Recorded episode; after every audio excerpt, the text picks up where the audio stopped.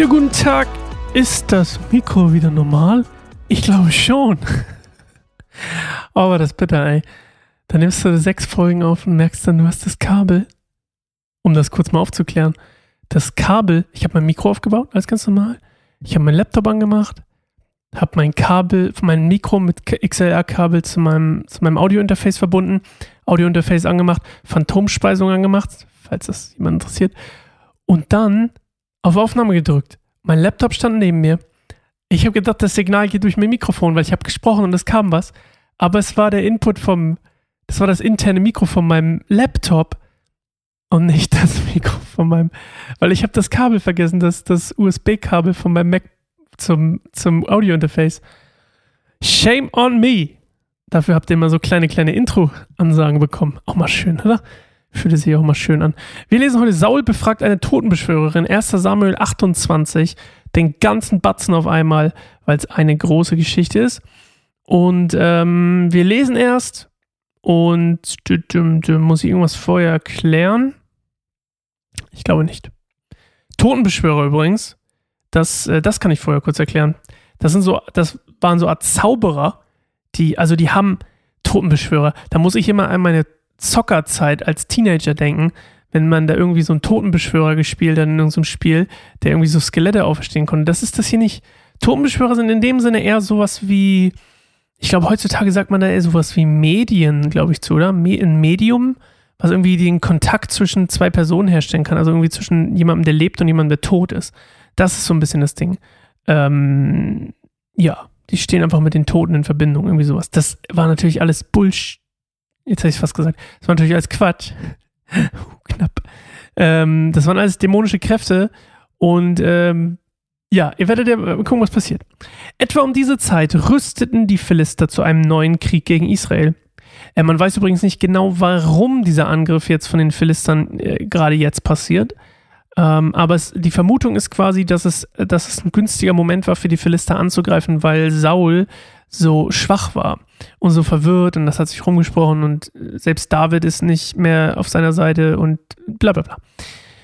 König Achish sagte zu David, ich erwarte, dass du und deine Männer mit mir in die Schlacht ziehen. Gut, stimmte David zu, jetzt wirst du selbst sehen, wozu ich fähig bin. Dann sagte Achish zu David, ich mache dich auf Lebenszeit zu meinem Leibwächter. Samuel war inzwischen gestorben und ganz Israel hatte um ihn getrauert. Er war in seiner Heimatstadt Rama begraben worden. Saul hatte alle Totenbeschwörer und Wahrsager aus dem Land Israel verbannt. Also, die waren halt, wie gesagt, eine dämonische Kräfte benutzt, waren alles so ein bisschen mm, komisch und waren vor allem nicht gottgefällig. Deswegen hatte Saul, obwohl er gar nicht auf Gott so gehört hat, die trotzdem alle verbannt.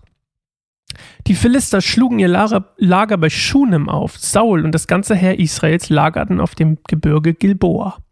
Als Saul das Heer der Philister sah, sah äh, erschrak er sehr. Er fragte den Herrn, was er tun solle, aber der Herr antwortete ihm nicht, weder durch Träume, noch durch das Los, noch durch die Propheten. Also, Gott hilft ihm nicht, weil Samuel ja auch schon prophezeit hatte, dass die Philister ihn besiegen werden. Da sagte Saul zu seinen Dienern, sucht eine Frau, die die Geister der Toten herbeirufen kann. Ich will sie fragen, was ich tun soll. Also die Geister der Toten, das ist dieser Totenbeschwörer, ne? Seine Diener antworteten, in Endor lebt eine Totenbeschwörerin. Da verkleidete Saul sich, zog andere Kleider an und machte sich, die, machte sich in Begleitung zweier seiner Männer auf den Weg. Als sie nachts bei der Frau ankamen, sagte er zu ihr, ich möchte, dass du mir durch den Geist eines Toten die Zukunft voraussagst. Hol mir den aus dem Totenreich rauf, den ich dir nennen werde. Willst du, dass ich getötet werde? fragte die Frau. Du weißt doch, dass Saul alle Totenbeschwörer und Wahrsager aus dem Land vertrieben hat. Warum stellst du mir eine Falle? Aber Saul schwor einen Eid im Namen des Herrn und versprach, so wahr der Herr lebt, dir wird nichts geschehen, wenn du das tust. Schließlich meinte die Frau, gut, wessen Geist soll ich für dich rufen? Rufe Samuel, antwortete Saul. Als die Frau Samuel sah, schrie sie, Warum hast du mich getäuscht? Du bist ja Saul. Hab keine Angst, sagte der König zu ihr. Was siehst du? Ich sehe einen Geist aus der Erde heraufsteigen, sagte sie. Wie sieht er aus? fragte Saul. Es ist ein alter Mann. Er ist in einen Mantel gehüllt, antwortete sie. Saul erkannte, dass es Samuel war und warf sich vor ihm zu Boden. Ganz kurzer Break. Spannend. Die Frau, die normalerweise ja die Toten, mit den Toten Kontakt aufnimmt, ähm, fängt, schreit quasi aus Angst, wenn sie Samuel sieht. Und fragt, warum hast du mich getäuscht? Du bist ja Saul. Also, sie hat in dem Moment quasi, das ist nicht ihre Macht, die quasi Samuel hervorruft, sondern warum sie sich erschreckt ist, weil Gott quasi sie benutzt hat, um tatsächlich Samuel mit Samuel Kontakt aufzunehmen. Also sie in ihrer dämonischen Macht könnte das gar nicht, deswegen erschreckt sie sich auch so, weil sie merkt, das bin gar nicht ich gewesen, der das hier gemacht hat, sondern das war Gott. Und das checkt sie dann. Und dann checkt sie im gleichen Moment auch, dass es Saul ist, der König. Das ist vielleicht ganz interessant an der Stelle, ähm, weil, weil das ist quasi Gottes Gnade, dass Saul Samuel nochmal begegnen darf. Also, Saul erkannte, dass es Samuel war und warf sich vor ihm zu Boden. Warum hast du mich gestört und mich, äh, mich zurückrufen lassen? fragte Samuel. Weil ich in großer Not bin, antwortete Saul. Die Philister führen Krieg gegen mich und Gott hat mich verlassen und antwortet mir weder durch die Propheten noch durch Träume. Deshalb habe ich dich rufen lassen, damit du mir sagst, was ich tun soll. Aber Samuel antwortete, warum fragst du mich? Wenn der Herr dich verlassen hat und dein Feind geworden ist, der Herr hat getan, was er durch mich vorausgesagt hatte. Er hat dir das Königtum genommen und es einem anderen, nämlich David, gegeben. Du hast der Stimme des Herrn nicht gehorcht, als er dich anwies, seinen Zorn an den Amalekitern zu verstrecken. Deshalb handelt der Herr jetzt so. Der Herr wird dich und Israel den Philistern ausliefern und morgen schon werden du und deine Söhne hier bei mir sein. Der Herr wird zulassen, dass das ganze Heer Israels von den Philistern besiegt wird. Saul fiel der Länge nach zu Boden, gelähmt vor Entsetzen über Samuels Worte. Er war sowieso geschwächt, denn er hatte in den letzten Tagen die ganze Nacht, äh, in den letzten, er hatte den ganzen Tag und die ganze Nacht nicht gegessen. Als die Frau sah, wie erschüttert er war, sagte sie, Herr, ich habe deinem Befehl gehorcht und habe mein Leben aufs Spiel gesetzt. Jetzt tu, was ich sage und nimm etwas zu essen von mir an, damit du kräftig genug für den Rückweg bist. Aber Saul weigerte sich, ich will nichts essen. Doch die Männer, die ihn begleiteten und die Frau bedrängten ihn so lange, bis er schließlich nachgab. Er stand auf und setzte sich auf das Bett.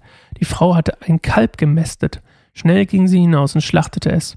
Dann kneten, knetete sie Teig und backte ungesäuertes Brot. Das alles brachte sie Saul und seinen Männern. Sie aßen und machten sich noch in derselben Nacht auf den Rückweg. Also, die Philister greifen an, Saul weiß Bescheid. Ähm, David soll mitkämpfen und sagt, ja gerne, Breaking News übrigens, werden wir auch gleich merken, er will gar nicht mitkämpfen, logischerweise. Er hat ja immer nur so getan, wenn ihr euch erinnert, als wenn er gegen, seine eigenen, äh, gegen sein eigenes Volk kämpft und hat stattdessen immer solche kleinen Stämme im, in, im heutigen Gazastreifen quasi angegriffen und Sachen erbeutet und die dann so und dann halt so getan, als wäre es von den Israeliten. Und ähm, er sagt zwar schön, schön, aber ähm, wie wir nachher noch oder morgen oder übermorgen noch lesen werden, äh, ist das gar nicht so schön für ihn, weil ja seine Loyalität sozusagen gerade in Frage gestellt wird.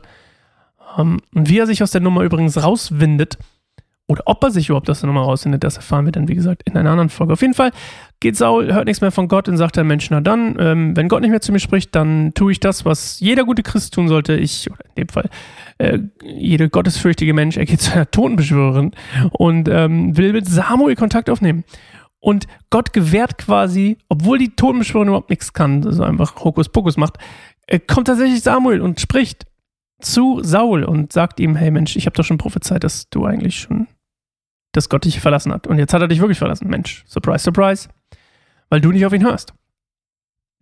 Und ähm, ja, die, Ton, die Totenbeschwörung ist total erschreckt, das, äh, erschrocken, dass überhaupt, die, dass überhaupt Samuel erscheint. Ähm, die hat nämlich tatsächlich nur mit so einer komischen satanistischen, dämonischen Illusion so gerechnet, überhaupt irgendwas, ja. Irgendwas komisches halt. Und ähm, tja, aber Gott äh, erweist tatsächlich noch einmal Saul die Ehre, Samuel zu begegnen. Übrigens das zweite Mal in seinem Leben. Das erste Mal war, als er noch ganz klein, oder nicht ganz klein, aber schon vor ganz, ganz vielen Jahren, da hat er mal seinen Esel gesucht. Das könnt ihr beim ersten Samuel 9 äh, nachlesen. Da hat Saul seinen Esel verloren und äh, Samuel hilft ihm. Ja, that's it for today. Das war's für heute. Und wie das Ganze weitergeht, wie gesagt, mit David, den Philistern, Saul und überhaupt das hat eigentlich Samuel schon gespoilert, aber wir hören trotzdem morgen weiter. Okay, das war eine lange Geschichte. Wir hören uns morgen wieder. Freue mich auf euch. Macht's gut. Ciao.